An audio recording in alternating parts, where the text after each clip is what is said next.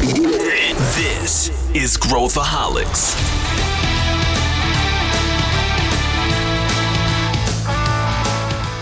Olá, aqui é Pedro Van Gertner, eu sou o CEO da ACE e esse é Growthaholics, o podcast para quem adora inovação e empreendedorismo. Hoje eu trouxe de volta o meu amigo Sandro Magaldi para debulhar o método que ele desenvolveu com o Salib para analisar negócios altamente escaláveis ou empresas de muito sucesso. São seis building blocks, seis elementos essenciais que merecem a nossa atenção. E eu tenho certeza que você vai tirar muitos insights dessa conversa, além de curtir a novidade que a gente vai anunciar nesse episódio. Vem com a gente! Estou aqui muito feliz novamente com o meu querido amigo e mentor, Sandro Magaldi. Muito bom recebê-lo novamente aqui no Growthaholics. Tudo bem, meu amigo? Tudo bem, Pedro. Para mim é uma honra estar com vocês nesse projeto mais uma vez e preparando mais conteúdo para a turma para movimentar aqui, exercitar os neurônios da galera, né, Pedro? Exatamente. E a gente tem uma notícia muito legal, né, Sandra, para a gente falar para o pessoal hoje. Esse episódio aqui é um episódio muito interessante, porque a gente vai falar de uma metodologia, aqui de uma metodologia que o Sandro e o Salib criaram. Vamos explicar essa metodologia passo a passo. Então, esse é daqueles episódios que você tem que pegar a canetinha e você tem que comprar o livro. Não tem jeito, você tem que prestar muita atenção em tudo que a gente vai falar. Por quê? porque aí que vem a novidade legal que eu quero falar para todo mundo aqui, que o Sandro gentilmente topou debulhar, né, de cabo a rabo cases usando esta metodologia que a gente vai apresentar agora em uma série exclusiva, um spin-off exclusivo que a gente vai fazer aqui no Growthaholics, onde a gente vai dissecar várias empresas, desde empresas da economia, entre aspas, mais tradicional até empresas mais uh, uh, novas, né, que têm modelos de negócio mais novos. E o objetivo é a gente trazer um olhar aqui para quem está ouvindo, para, enfim, além de trazer insights, ajudar os nossos ouvintes a pensarem sobre os seus próprios negócios, seus próprios desafios e talvez é, revisarem as suas estratégias. E aí eu queria, antes de mais nada, Sandro, perguntar para você, primeiro, o que, que é essa metodologia que a gente vai falar aqui, que a gente vai passar agora detalhadamente juntos? E segundo, por que criar uma nova metodologia para a gente olhar negócios em meio a essa profusão de livros e métodos que já estão disponíveis para a gente, né? Você, eu falo a gente aqui que você também é um Sim. companheiro aí de, de, academia meu, né? A gente mergulhou em todos os clássicos. E o que, que te motivou? O que, que motivou vocês a desenvolverem uma metodologia de avaliação, Sandro? Essa é uma excelente pergunta, né, Pedro? E, e, isso explica muito o porquê nós estamos aqui, né? Nós, é, e aí eu falo nós na primeira pessoa do plural, né, me referindo a mim, ao Pedro, mas também ao meu parceiro Salib, nós militamos há muito tempo no mercado de educação empresarial, né? Eu, além de toda a minha parte acadêmica, né, lá na SPM, onde estivemos juntos, eu e o Pedro, eu também atuei quase 10 anos na HSM, interagindo com os principais pensadores da gestão mundial. Então, a gente tem acompanhado de cátedra, né, quer dizer, ali, de cátedra, temos acompanhado aí como protagonistas de todo esse processo da evolução desse pensamento sobre gestão. E é que vem as grandes reflexões, né, Pedro? Nós lançamos, eu e o Salibão, putz, lançamos Gestão do Amanhã, depois Novo Código da Cultura, Estratégia Adaptativa, justamente com o intuito de traduzir esse pensamento, pro, esse pensamento sobre gestão para o mundo atual. E aí nós chegamos a algumas conclusões que nos levaram a esse projeto, Pedro. Primeira conclusão é a seguinte: se a gente for analisar o mundo tradicional e clássico da gestão, como nós já conversamos sobre isso, ele sempre foi um mundo muito mais previsível e estável. Estabilidade não existe, mas era um mundo muito mais estável do que o dos tempos atuais. As mudanças aconteciam com uma cadência muito mais lenta do que acontecem hoje. Desta forma, se a gente nós analisarmos, né, Pedro, todas nossa, as fontes que nós recorremos para aprender sobre gestão, veja, nós tínhamos professores que constituíram um pensamento específico sobre alguma cátedra de gestão e ficaram a vida toda nessa tese. Então, eu posso citar Michael Porter com estratégia, podemos citar o professor Philip Kotler com marketing, David Urich com RH, é, o professor Edgar Schein com cultura. Então, você pegava um professor que se apropriava de um conteúdo, se aprofundava nesse conteúdo, mas esse conteúdo era o mesmo durante décadas. E veja, Pedro, eu falo isso por experiência. Eu já vivenciei na HSM o professor Michael Porter mais de seis, sete vezes, Pedro, ao longo de dez anos. Os slides eram os mesmos. Ele mudou um slide, que quando ele entrava, no começo era um slide que ele usava Neutrogena, e depois ele mudou para Nespresso. Porque o resto era exatamente a mesma coisa. E veja, isso fazia sentido. Porque como o mundo era muito mais previsível e estável, o conhecimento sobre gestão ele se esgotava nessa profundidade. Porém, dando um salto no tempo, né, dos anos 70, 80, a indústria do management, ela surge nos anos 80 com o Tom Peters, mas In Search of Excellence, né, foi o primeiro best-seller do mundo da gestão. Maravilhoso, maravilhoso. Até hoje, né, a gente ah, tem muito que aprender, marco, né? Um marco. Dando um salto no tempo dos anos 80 até os anos 2000, o que, que acontece no mundo empresarial? Sobretudo devido à evolução e à revolução tecnológica, a sociedade adquire uma velocidade jamais vista na própria sociedade que impacta o mundo dos negócios. Como consequência, nós vemos uma verdadeira ebulição no mundo empresarial. E em minha visão, Pedro, eu creio que você concorda comigo, né? Um dos principais artefatos dessa mudança é o surgimento das chamadas startups, né?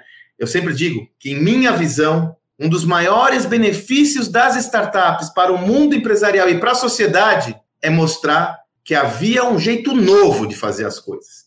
Então, as startups elas representam uma ruptura no nosso sistema de pensamento, inclusive sobre gestão, não só sobre gestão.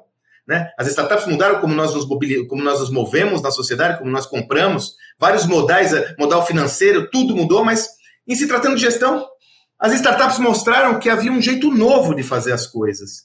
E aí, como causa e consequência, esse mundo fica muito mais veloz e todo aquele arcabouço teórico que nós tínhamos, não é que ele não tem mais validade, ele merece ser complementado.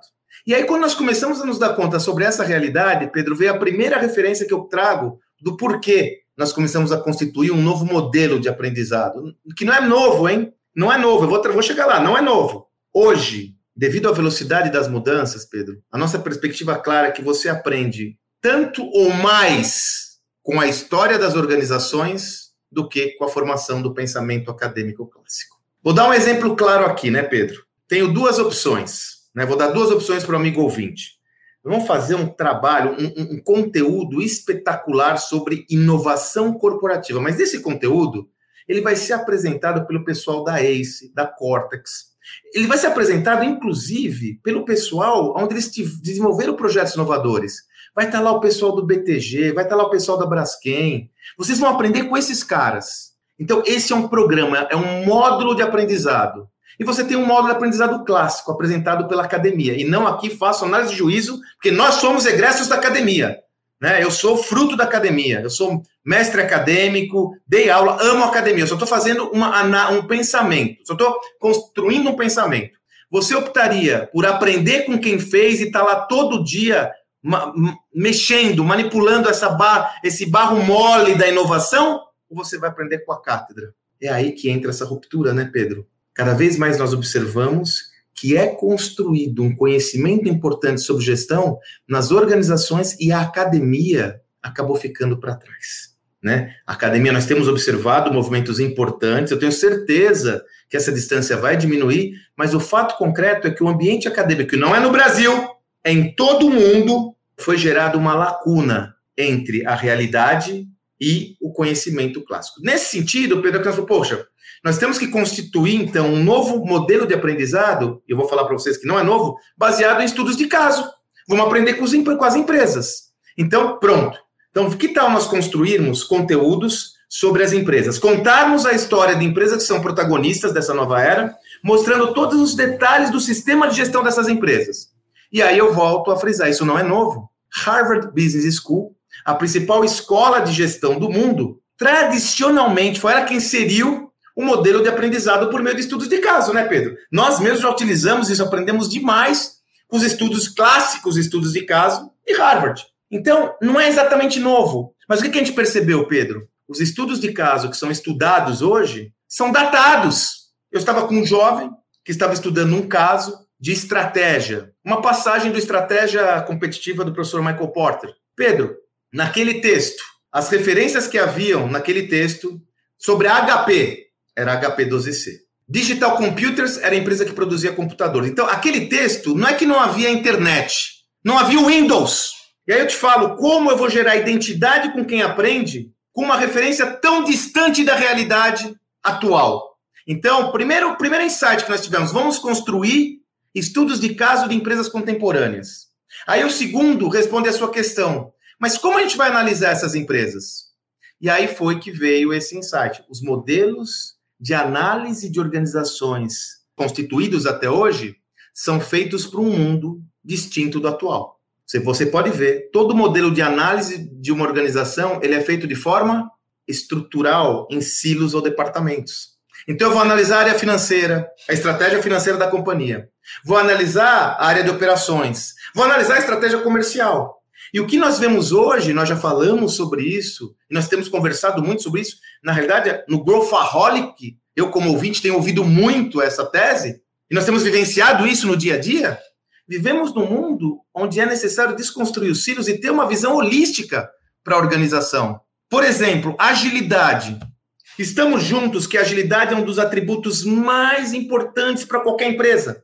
Não importa se você tem uma padaria ou uma multinacional, ter um sistema ágil é uma questão de sobrevivência para o seu negócio? Agilidade pertence a que departamento? Eu vou analisar agilidade como financeiro, é, inovação. Alguém aqui tem dúvidas, né? A própria existência da ACE, a existência do Growthaholic é devido ao imperativo da inovação. Alguém tem dúvidas que isso é imperativo para qualquer empresa? Inovação é de quem, hein? Eu analiso inovação do departamento de inovação? Então, Pedro, aí foi que nós tivemos o insight de construir um, um modelo de análise de organizações e empresas que fosse construído com uma lógica muito mais multidisciplinar, orgânica, holística, do que com aquela lógica toda departamentalizada e verticalizada. E aí nós construímos essa lógica de building blocks, que não é de nossa autoria. O Rancharan tem um livro ótimo, né, que você conhece, o Amazon Management System, onde ele analisa a Amazon por meio de building blocks. São blocos de construção de conhecimento e aí nós adaptamos esse método para a nossa realidade.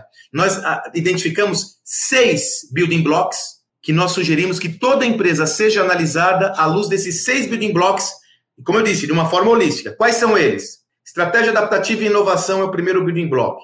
Centralidade do cliente, customer centricity é o segundo building block. Agilidade, terceiro. Gestão baseada em dados, quarto. Cultura organizacional, o quinto. E a liderança, o sexto. Assim, qual é a nossa proposta? É você ter uma visão de toda a sua organização à luz dessa tese. E aí, Pedro, só para encerrar, como a gente começa essas análises? Sempre com a linha do tempo da empresa. E aí é uhum. uma questão, esse é um, esse é um pensamento fundamental, Pedro. Eu, particularmente, eu adoro estudar a linha do tempo das organizações, porque eu quando também, você estuda, não só olha, né, não só lê, mas quando você estuda, tá tudo ali, né, Pedro? Tá, tá tudo ali. tudo ali, cara. Você olha e fala, cara, é fato. Ali As decisões tomadas. Os né? erros, os, os erros. É isso aí. Porque, Pedro, eu sempre digo, nós temos um defeito, que não é só no Brasil, mas no Brasil, sobretudo, né, Pedro? Eu vou analisar uma empresa bem-sucedida, qualquer uma dessas. Vamos analisar, sei lá, a Apple, vai, só para citar uma, sem fazer análise de juízo. Eu vou analisar a Apple, eu olho a Apple como é hoje. E falo, cara, isso é muito distante da minha realidade. Ela é enorme, é a maior empresa do mundo. Cara, Analisa a Apple como ela era 30 anos, 20 anos atrás e como ela chegou até hoje, cara. Senão é sacanagem, você está se sabotando. Porque você vai criar uma lacuna que é um gap de aprendizado. É, e isso permite extrapolar também, né, Sandro? Você consegue extrapolar para o futuro. Se você analisa o filme e não a foto, você consegue entender para onde a empresa está indo. Você cria uma curva de tendência, né? É, e você sabe, Pedro, o Maquiavel, tinha uma frase ótima, né? Para dizer o que vai acontecer, é preciso entender o que já aconteceu. Então, veja, se eu olho uma empresa como Magalu, que passa por uma fase, inclusive, delicada no que se refere à percepção do mercado de ações, né? sobretudo o mercado de investimento, hoje a Magalu está ali num limbo. Eu só vou ter uma perspectiva clara sobre o que está acontecendo e o que pode acontecer se eu enxergar toda a linha do tempo dessa organização e entender que eles estão no meio de um processo de transformação que não está sendo percebido pelo mercado. O êxito ou fracasso dessa companhia vai ser vai estar centrado se ela conseguir continuar na sua jornada de transformação a despeito desses desafios. Se eu não tiver essa visão, Pedro, eu só olho a foto, não olho o filme. E aí eu não uhum. consigo antever o futuro. O meu medo, e por isso que é importante conversar com vocês, né? Isso não, não é teórico, Pedro. Eu não quero fazer algo que seja eminentemente teórico. Né? Nós dois somos batalhadores, nós éramos na SPM quase que outsiders. Eu e o Pedro, quando nós dávamos aula na SPM, nós éramos quase que outsiders, porque nós éramos chatos em trazer a realidade. O Pedro colocou uma aceleradora de startups dentro da SPM. Olha o simbolismo disso. Isso era uma verdadeira revolução. Então, veja, nós não podemos tornar isso algo catedrático, teórico. Isso é prático. Por isso que vamos analisar o que está acontecendo nas empresas sem ideações é, é, ufanistas, sabe, Pedro? Tipo, não, eu amo essa empresa. Não, sem apego. Vamos analisar o que está acontecendo nessas empresas e falar o que faz sentido para mim, hein? O que não faz? O que não faz, joga fora. O que faz, fala, pô, eu posso aprender com isso.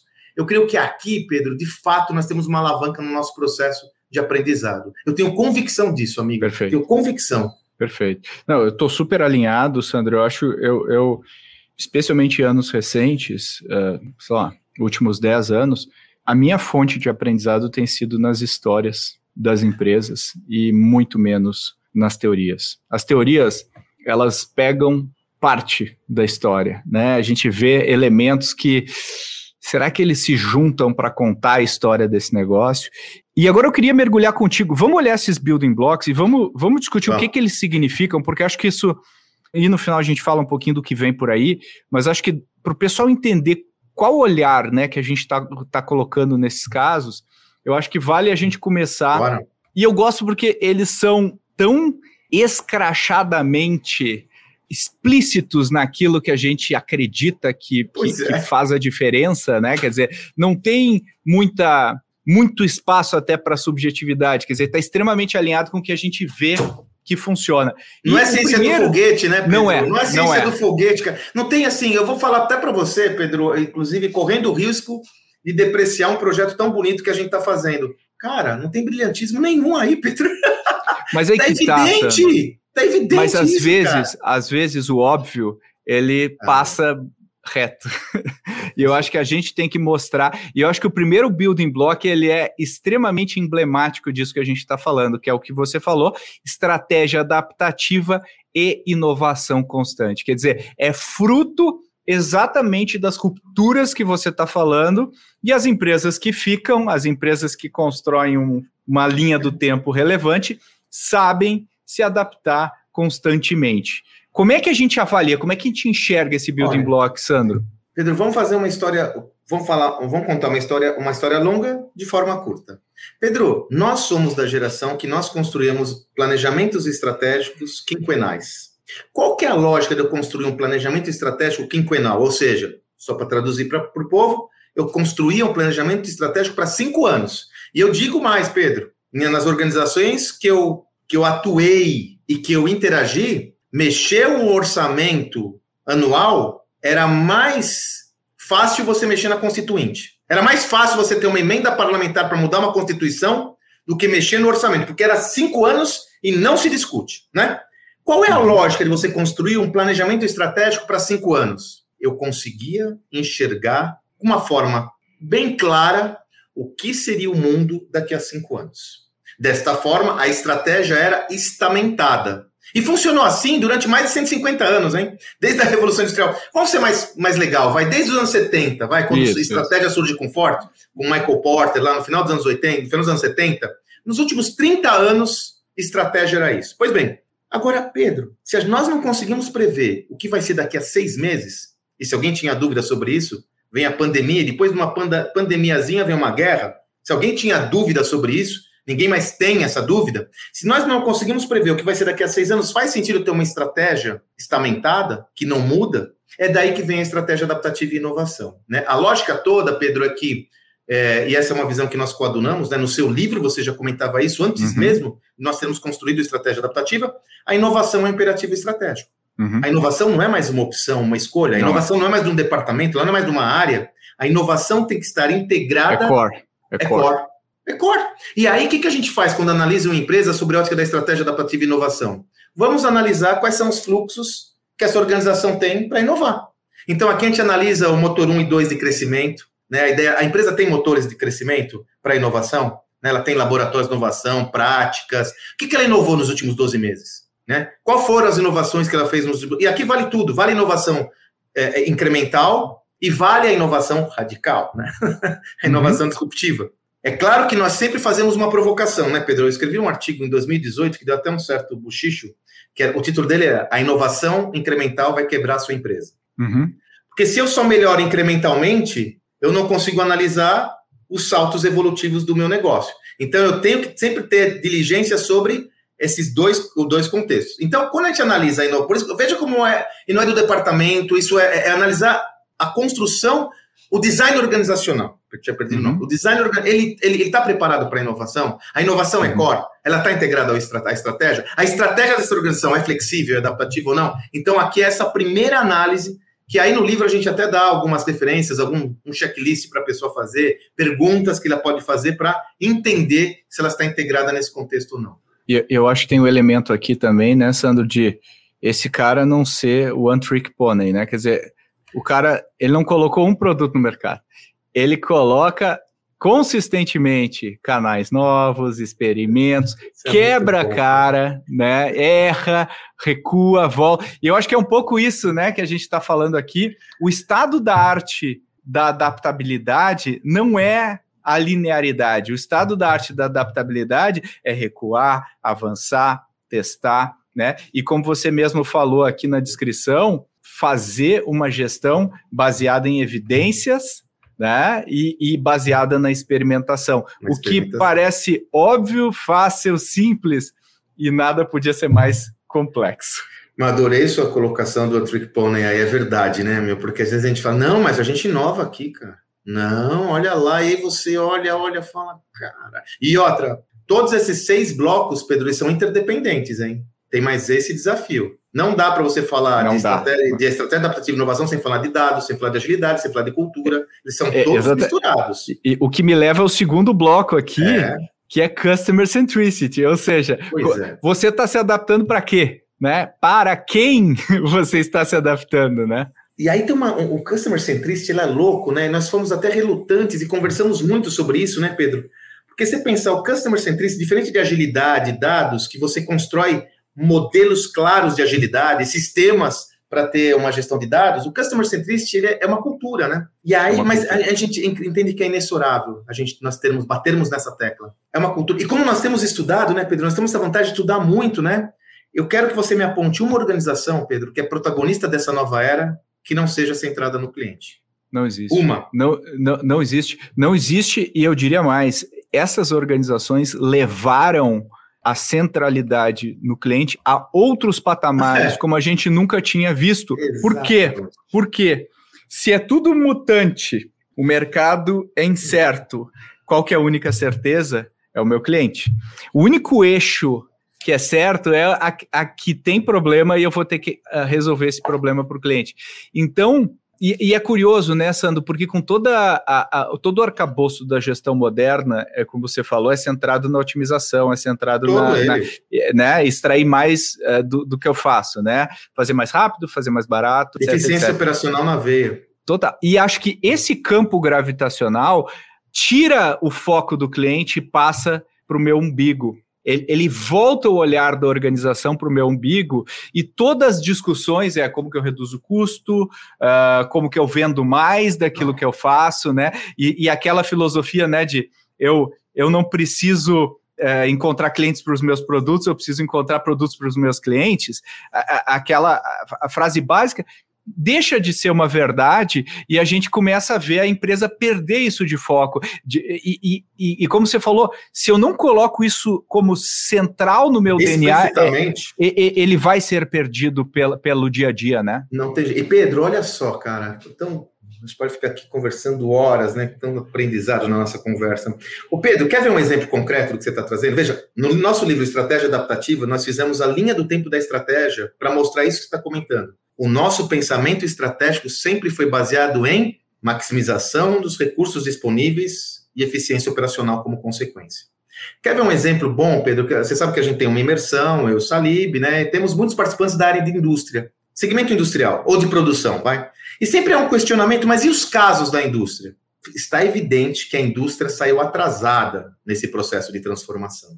E um dos motivos claros, Pedro, foi porque a indústria sempre se acostumou a olhar o quê? Maximização dos recursos Sempre. disponíveis. E veja, Pedro, se você pensar o processo de reinvenção da indústria, adensado no que a gente conhece como indústria 4.0, o que, que é? Automação máquina, na veia. Máquina, máquina, mais rápida, máquina mais. É, é, tudo, é só isso, é inteligência artificial para. É tudo para extrair a última gota de produtividade possível, como uma toalha que você fica espremendo. E aí eu sempre pergunto, eu sempre pergunto para os líderes das indústrias: é, me mostra uma indústria que ficou para trás porque não extraiu a última gota de produtividade. Ninguém morre por causa disso. O cara pode ganhar menos dinheiro por causa disso. É óbvio que é, tem tema, tem Sim, é, coisas grotescas. Dá, é lógico, não dá, o extremo não. Mas, mas a, as empresas não morrem porque elas não são as mais eficientes do mundo dadas as condições, sei lá, pegando mercados, assim, tirando algumas coisas meio chinesas, meio não sei o quê as empresas morrem porque os clientes não querem mais comprar os produtos dela e não querem pagar simples pelo assim. que elas estão né, oferecendo esses produtos. É tão simples quanto isso. Não há dúvida. Por dia. isso, Pedro, que quando a gente analisa essa ideia da centralidade do cliente, aí além de atendimento legal, foco no foco do cliente, você matou a charada. É, eu quero ter evidências que a sua empresa coloca o cliente no centro da sua jornada de criação de valor. Nem que às vezes você perca dinheiro fazendo isso. E, e, e, a gente vai ver que no curto prazo isso pode ser verdade, no longo prazo, raramente isso é verdade, né?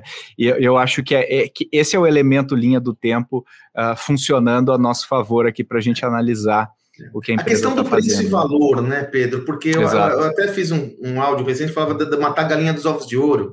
Às vezes Perfeito. eu falo, puxa, as, as expensas de eu ter uma eficiência operacional maior, eu mato a galinha dos ovos de ouro. E aí, Pedro, eu tenho que fazer uma crítica aqui, né? O pessoal chama, por exemplo, toda essa terceirização de atendimento ao cliente por meio de uma automação burra de inteligência artificial. Ah, é sacanagem com a inteligência artificial, né, gente? A gente vai chamar de desinteligência artificial. E dar nome para os robôs é uma maldade. Quer dizer, a organização que está reduzindo custos no relacionamento com o cliente por meio de uma automação, ela não está criando valor para o cliente com aquelas uras infernais que você pergunta mil coisas e o robô te responde o que não quer. Então, Exato. Veja, é uma opção sua. Você faz se você quiser. Quem sou eu para criticar a sua estratégia? Mas tem que estar claro que você não está com uma estratégia alinhada à centralidade do cliente. Tamo junto. É, faz o que é. quiser. E a, a probabilidade de, de, a empresa estar fazendo isso e nós, olhando de fora, não percebermos isso é muito, muito baixa. Muito. É, fica muito claro quando a gente olha de fora, né?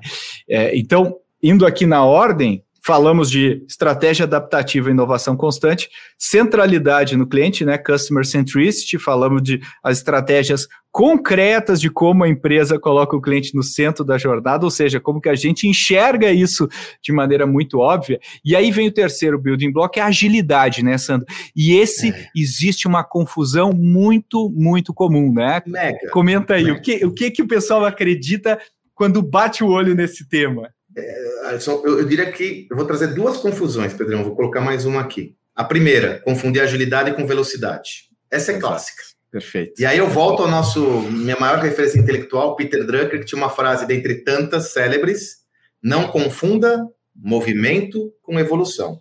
Hum. Nesse afã de fazer muita coisa, líderes e organizações entendem que estão fazendo muita coisa, mas muitas vezes não estão progredindo.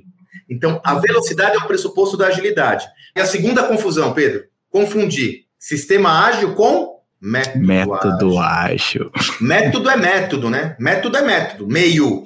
Pedro, interessante que essa semana que eu estou gravando esse podcast, um empreendedor dessa nossa imersão veio conversar comigo, pedindo uma mentoria, enfim. Olha que interessante. Pedro, fato concreto, tá? Eu só não posso citar a empresa, mas é um fato uhum. concreto. É uma empresa é uma empresa tradicional, mas tem uma linha de negócio orientada à tecnologia. E entraram e implantaram métodos ágeis. Eles implantaram o Scrum na empresa. Pedro, caos. A empresa ficou menos ágil do que nunca. Ela ficou menos ágil do que nunca. Sabe por quê, Pedro? Ele colocou o método, só que sem mudar a cultura de agilidade. Então, os, no caso, as equipes, os squads, as, as equipes é, orientadas ao, ao desenvolvimento do projeto, fazia uma parte dela e quando tomava a decisão tinha que ir para a instância normal. O que, que acontecia? É Comitê para decidir, um cara só que decidia. Então começou a dar uma merreca danada, porque os, o gargalo chegava mais rápido. Então, assim, pera, vamos dar um passo atrás. Eu tenho que falar de cultura de agilidade. Veja, agilidade é bonito de falar, mas agilidade envolve autonomia. Agilidade envolve mexer com relações de poder. Porque quando eu coloco no squad 10, 8 caras no squad, e naquele squad que é sobre sucesso do cliente, vai ter a supervisora de atendimento, e naquele squad tem um gerente de tecnologia, e naquele squad a supervisora de atendimento tem mais poder do que o gerente de tecnologia, se eu não trabalhar as relações de poder da organização, na segunda reunião a tecnologia não vai, ele não vai. Ele manda o assistente dele, que é isso. Eu vou, eu vou, não, não funciona. E essa distinção entre velocidade e progresso, né? Progresso rápido é o que a gente quer. A gente não quer velocidade pela velocidade. E aí, o progresso rápido é o que está intimamente ligado com a agilidade e também, obviamente, com os outros building blocks. Nada uh, mais ágil do que inovar constantemente e tudo mais. Ou seja, a tua organização tem que estar tá pronta para entender o que é progresso, andar na direção desse progresso, errar no caminho, fazer ajustes, fazer mudanças, mas ter esta este foco e esta velocidade na evolução né, do que a gente quer. E, e aí tem processo decisório, uh, e aí, obviamente, entra o sistema de gestão e os métodos que a gente usa, né? E Pedro, e, é, e, é, e isso que você falou é muito emblemático, né? Do método sobrescrever todo o resto, né? E você sabe uma coisa que eu tenho comentado muito, Pedro, que eu creio que você concorda comigo? Profundidade antes, amplitude depois. Cadência, sobretudo no início de um projeto de qualquer projeto de transformação, qualquer, qualquer ruptura, cadência no início é tão ou mais importante que a velocidade, cara. Porque a cadência, cadência o que é? Você fazer ritmadamente aquela atividade. É, com, lógico que não pode ser lento, né? Mas com ritmo.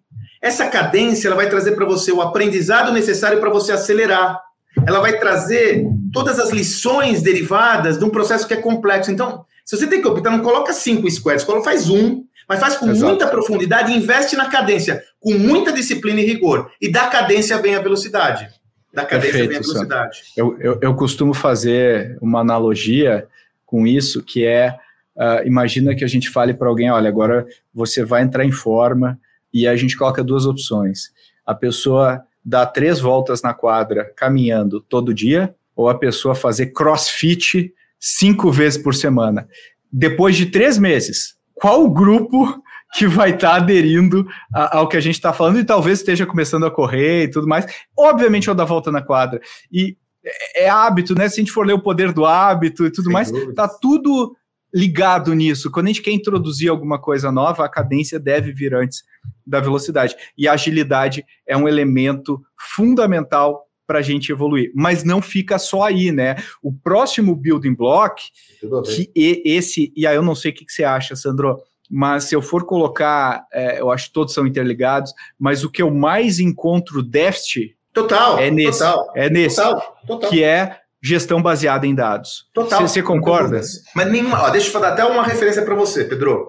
O próximo livro que nós vamos lançar vai ser nosso oitavo, é agora no segundo semestre, sobre liderança. Talvez seja alguma coisa como reinvenção da liderança. Nós queremos, a nossa proposta é re, rediscutir o significado da liderança nesse novo mundo.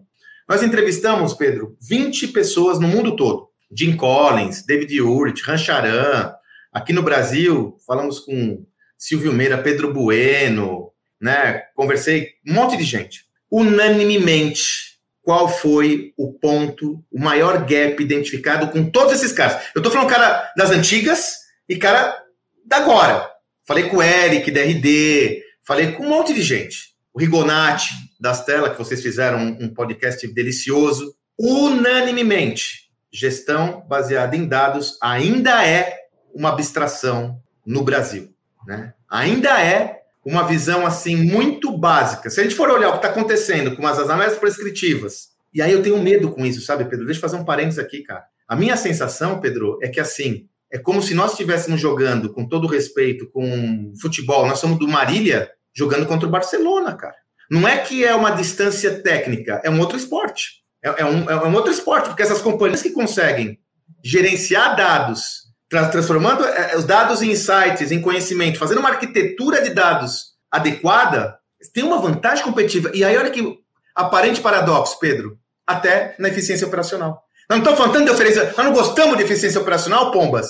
Você ter uma boa gestão de dados e ter a possibilidade de automatizar decisões e processos baseados em informações analíticas vai demandar menos esforço da organização. Até nisso, ela cria valor, mas é um desafio. Eu concordo. E olha, e, e, e, ainda fico mais impressionado ainda quando essa visão vem de você. Só corrobora a minha tese, porque você está acostumado a lidar com uma galera que não poderia ter essa, essa dificuldade. Não, é, é, é todo lugar. E, e, e, a gente vê nitidamente, né, Sandro, a diferença que faz quando a empresa tem essa orientação. A diferença. Tu fala assim, cara, é, é, eu já vi muitas vezes em conselhos e tudo mais. Pô, por que, que você tomou essa decisão? Ah, porque o cara dá alguma desculpa, né? Meio que traveste a decisão dele com alguns meia dúzia de dados, né? E a gente vê aquele cara que falou assim: não, não, o que você está falando não bate, porque a gente aqui, ó, a gente dividiu em três grupos, esse grupo aconteceu isso, a gente fez uma análise de cohorte, a gente. A gente vê quando as decisões são bem feitas e a gente vê quando elas não são bem feitas, e a gente vê o impacto que isso tem no negócio que a gente está vendo. Isso talvez seja a maior lição, né, é, junto com talvez com essa adaptabilidade, agilidade que o Vale do Silício nos trouxe. Ah, não tenho dúvida. Eu, é? eu, eu, é, aí é opinião, não é estudo, mas não tenho dúvida. E aí, Pedro, é muito bom esse papo, porque a gente está falando o seguinte, Pedro, essa tese que a gente está trabalhando muito. Nesse nosso livro de, de, liderança, nós falamos com o Alex Osterwalder, né? O Alex Osterwalder, o autor uhum. do Business Model Canvas, tá, ele está em cima da, da, bola, viu, Pedro? Ele está em cima da bola. Ele é um dos autores que eu conversei que está em cima da bola, cara. Ele não ficou para trás, não. E ele trouxe uma visão tão, tão interessante que me gerou uma outra inspiração. Ele falou o seguinte, Pedro: o processo tradicional é o que ele chama de opinion-based decision decisões baseadas em opinião. E aí eu trouxe uma outra reflexão que a gente tem que migrar para decisões baseadas em evidências. É não é verdade? É eu não tenho, tenho um processo decisório baseado em opiniões, eu tenho um processo decisório baseado em evidências. Quais, e aí eu falo, Pedro, tem uma pergunta que para mim é transformadora se você fizer, o ouvinte fizer sempre. Quando você tem uma ideia, ou quando alguém traz uma ideia para você, você vai fazer a seguinte pergunta: Quais são as evidências que fundamentam essa ideia? Cara, isso é transformador, porque te obriga a ter fundamento Elaboração intelectual. Elaboração intelectual. Ah, talvez seja por isso que é difícil, né? Esse aspecto é cognitivo, talvez. Formação. Né, é, é, isso. A, gente, a gente não é. For... E eu, eu acho que a, que, a, que a. Que interessante, né, Sandro? Quando a gente pega e faz um paralelo até, né? Pega a gestão moderna, né? Que foi criada lá na Revolução Industrial, como tu falou, e depois vieram os tycoons aí, né? Os Harry Fords, os Vanderbilts e tudo mais e aí veio Fayol, veio o Taylor e, e, todos, e tudo mais. É, é, super legal estudar isso aí, porque tu vê, cara, o Taylor tinha umas coisas meio, meio, meio estranhas e, e, tudo mais. Quando a gente vê o, o paralelo que aconteceu na medicina até então, e a gente viu que até o início uh, do século XX, uh, uh, a medicina não era baseada em evidências. A medicina era o método hipocrático e os caras ainda faziam sangramento, eles ainda achavam que tinham os humores, né, corporais, e de repente virou uma chavinha, os caras, não, não, peraí, a gente tem que testar essas hipóteses aqui. E a medicina deu a revolução que a gente viu, antibióticos e tudo mais. Eu acho que a gente está vivendo na gestão uma fase muito similar ao que a gente viveu na medicina, e a gente está jogando cânones sagrados fora. Ah, porque sempre RH se fez assim. Ah, mas uh, essas são as melhores práticas. Já ouviu melhores práticas? Melhores práticas em que contexto? Quando você muda uma variável de uma melhor prática, eh, não muda todo o resto? Será que a gente não deveria olhar os dados com mais cuidado? E, então, eu acho que a gestão baseada em evidência, embora a, a racionalidade seja um valor né, muito valorizado e, e, falado, não é praticado E, e, se a gente for ver em grandes empresas, é o mais bem pago da sala, é aquela pessoa que paga o meu bônus que decide, é, é a opinião based é, realmente. E eu acho que isso é uma fronteira muito interessante a gente analisar e está diretamente correlacionado, acho, com as melhores empresas. Não, foi muito bem, viu, Pedro? E é verdade essa reflexão. Quantas reuniões você já não participou, Pedro, na, na Cortex, na ACE, como conselheiro? Não, não, aqui o processo é democrático. Quando a gente vai fazer um trabalho de análise de uma cultura de uma empresa, Pedro, uma dos elementos que a gente sempre participa é reuniões decisórias. Porque aí está todo mundo lá decidindo, não, aqui todo mundo decide, todo mundo dá opinião. Aí todo mundo dá opinião, chega, último a falar é quem tem um poder hierárquico maior. Ele dá uma opinião contraditória, todo mundo mudou de opinião de repente, cara. Uhum. Não é? De repente todo mundo é mudou de opinião. É. Quer dizer, então, é há uma incoerência nessa tese, e eu creio que você foi na veia. Talvez o fato de ser um dos o elemento que nós estamos mais distantes do ideal é porque eu vou ferir suscetibilidades. Eu digo, uhum. quando eu tenho um processo decisório baseado em dados e evidências, eu afronto o medíocre. Quem é bom não tem problema. Agora, o medíocre, que sempre carteirou, ele dança. É isso. Ele dança. É isso. Eu, eu, eu costumo brincar que a diferença é entre querer estar certo e querer fazer o que é certo né? É, é porque querer estar certo é, é, o ego. É o ego. E o ego ainda está muito presente na tomada de decisão muito, corporativa. Muito, muito, o, o, que me leva ao próximo building block, que é, é isso aí. A cultura, né? Quer dizer, e eu sei que você já, junto com o Salib, é já intensivamente mergulhou né, nesse tema da cultura organizacional. E esse building block é analisar os elementos da cultura sim, organizacional. Quer sim. dizer, como que esses elementos contribuem com o que eu estou criando, com o que eu estou fazendo. Como que a gente avalia isso, Sandro? E aí, Pedro, tem muito a ver com o que vocês têm trazido, o que a gente tem conversado tanto, e você pessoalmente, desde o seu, da sua obra, né? Que é o seguinte: eu não acredito que haja cultura de inovação. O que eu acredito é que existam elementos da cultura de uma empresa que leve essa organização a ter uma cultura de inovação. Inovação não é, é, é, é a consequência, não é a causa em si mesmo.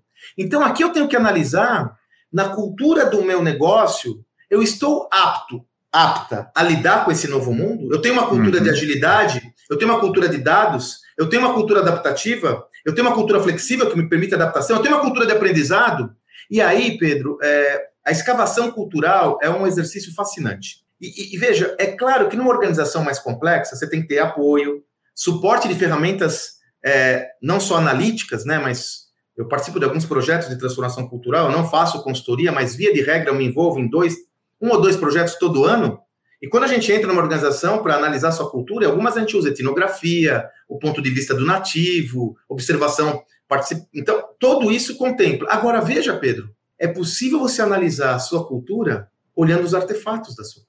Os artefatos são a parte mais visível da cultura. Então eu já comentei um aqui. Como que toma decisão na sua empresa, hein?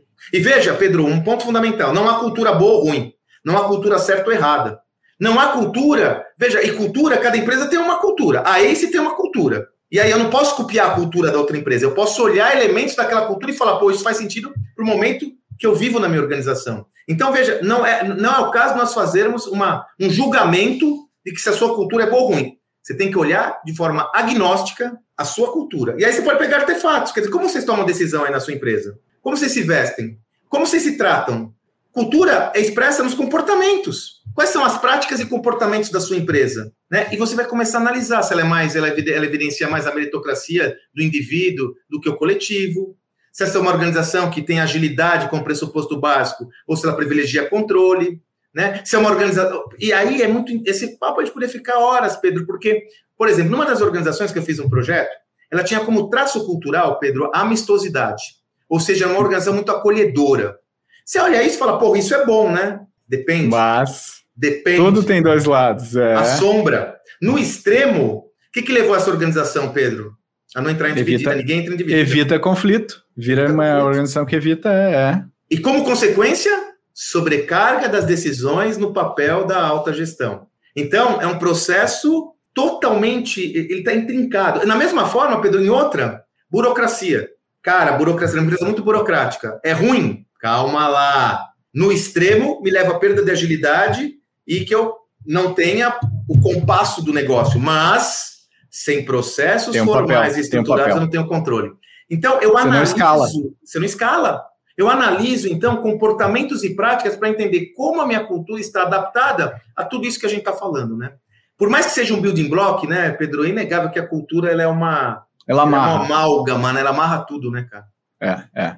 E ela amarra de uma maneira é tão simples, muitas vezes, ver que o, o vilão é a cultura, né? E a outra coisa é que mudar uma cultura é uma tarefa uh! hercúlea, hercúlea, e que exige toda a energia, daí indo para o próximo building block, da liderança, ou seja, do elemento aqui, que é o último, né, que é o building block 6, que é a liderança, ou seja, analisar o modelo de liderança adotado pela organização. Como é que a pessoa, como é que a organização encara talentos, como é que ela atrai, como é que ela retém, como é que ela desenvolve. Como é que é isso, Sandro? E você sabe que esse não foi, esse foi de propósito que a gente deixou como sexto, Pedro, porque ele arrasta todos os outros. Você concorda? Não Óbvio. tem jeito, pô. Eu sempre digo, uma empresa é uma abstração jurídica, né? Ela não existe. O que existe são um ajuntamento de pessoas que estão reunidas ou deveriam estar reunidas em prol de um objetivo comum. Porque no final do dia são pessoas. Então, quem amarra tudo isso no sentido da execução das atividades são os indivíduos. E aí tá claro, né, Pedro, que no mínimo denominador comum de toda essa transformação estão as pessoas. Então, se eu não tenho pessoas e a liderança tem um papel fundamental nesse processo, adaptadas a esse novo mundo, eu não terei transformação. E aí é o que mais a gente vê, temos que ser muito honesto com os nossos ouvintes, né, Pedro? É o jogo do engana, né, Pedro? É o jogo do engana. Tamo junto, vamos mudar, legal. Aí você promove um workshop para falar sobre a transformação na liderança e o CEO fica cinco minutos, ele faz a apresentação e vai embora porque ele tem uma coisa mais importante para fazer, ele tem outras prioridades. Pá, vamos lá, né, gente? Eu prefiro né, que a gente fale a verdade, né, que a gente consiga é, é, colocar o dedo na ferida e falar, olha, eu não valorizo muito isso, vamos ver como a gente faz? Mas o Pedro comentou aquele que é o principal detrator do processo evolutivo de qualquer indivíduo e organização, o danado do ego. E o mundo corporativo é uma cachaça, né, Pedro? Oh. Vocês desconstruem. Por isso que eu digo, para mim, as startups, o maior mérito foi ter mostrado que dá para fazer diferente. Sem aquela liturgia do doutor, secretária, telefone, aquela história toda, aquela camada toda de proteção que, cara, distancia as pessoas. Pedro, eu fui fazer um projeto numa organização de transformação cultural. Chego na garagem, existiam vagas reservadas para diretoria. Não tem problema nenhum você ter vagas reservadas para diretoria, mas você tem que ser franco e honesto em saber que esse é um traço da sua cultura e, e é um isso símbolo. é um símbolo. É um símbolo. É. Então assim, é assim, tá? Mas a gente encontra muita dificuldade da liderança hoje se adaptar a esse novo tempo.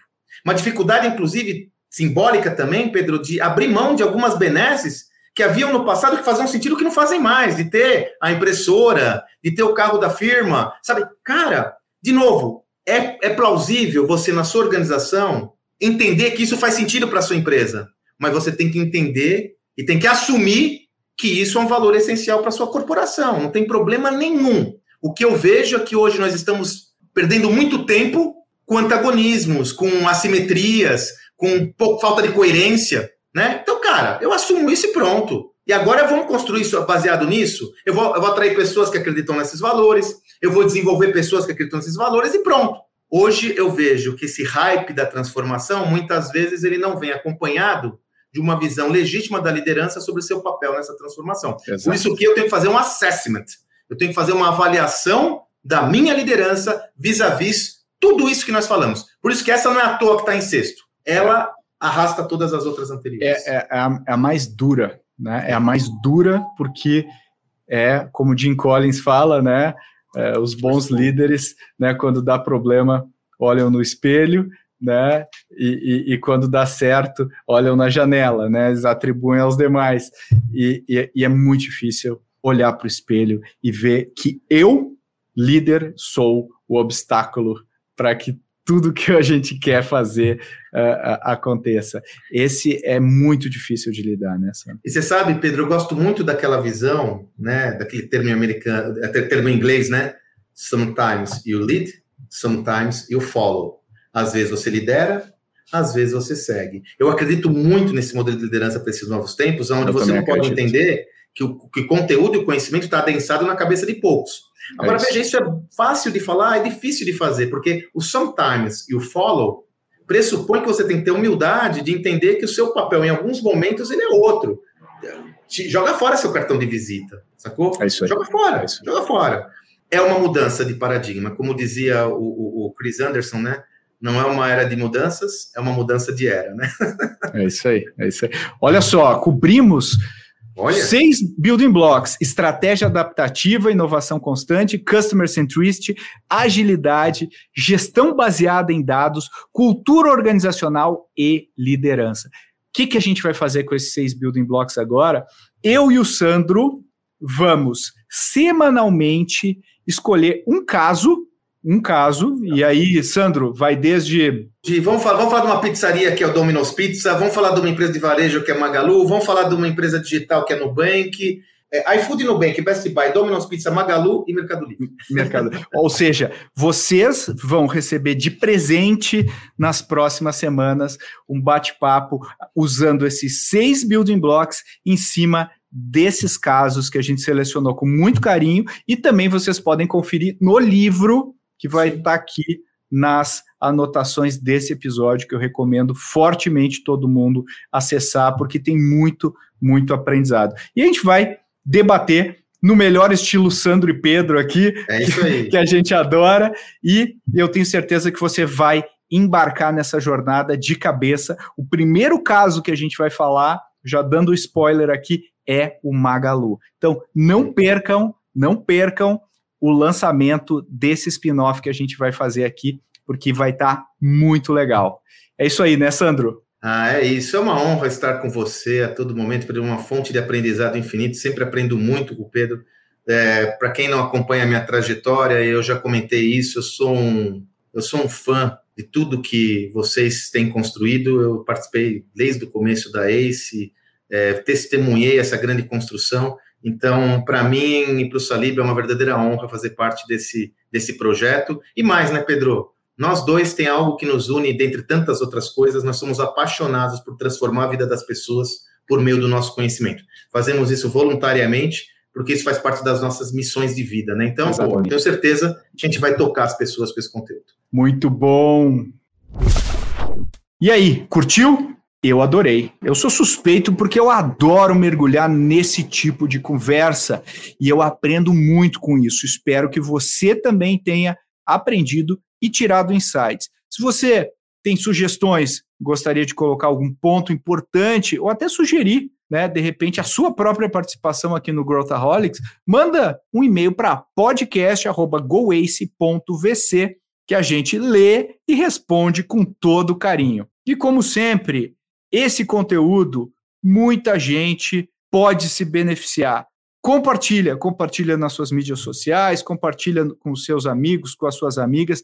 Isso ajuda muito o Growthaholics a atingir cada vez mais pessoas e a gente cumprir o nosso propósito. Obrigado e até a próxima.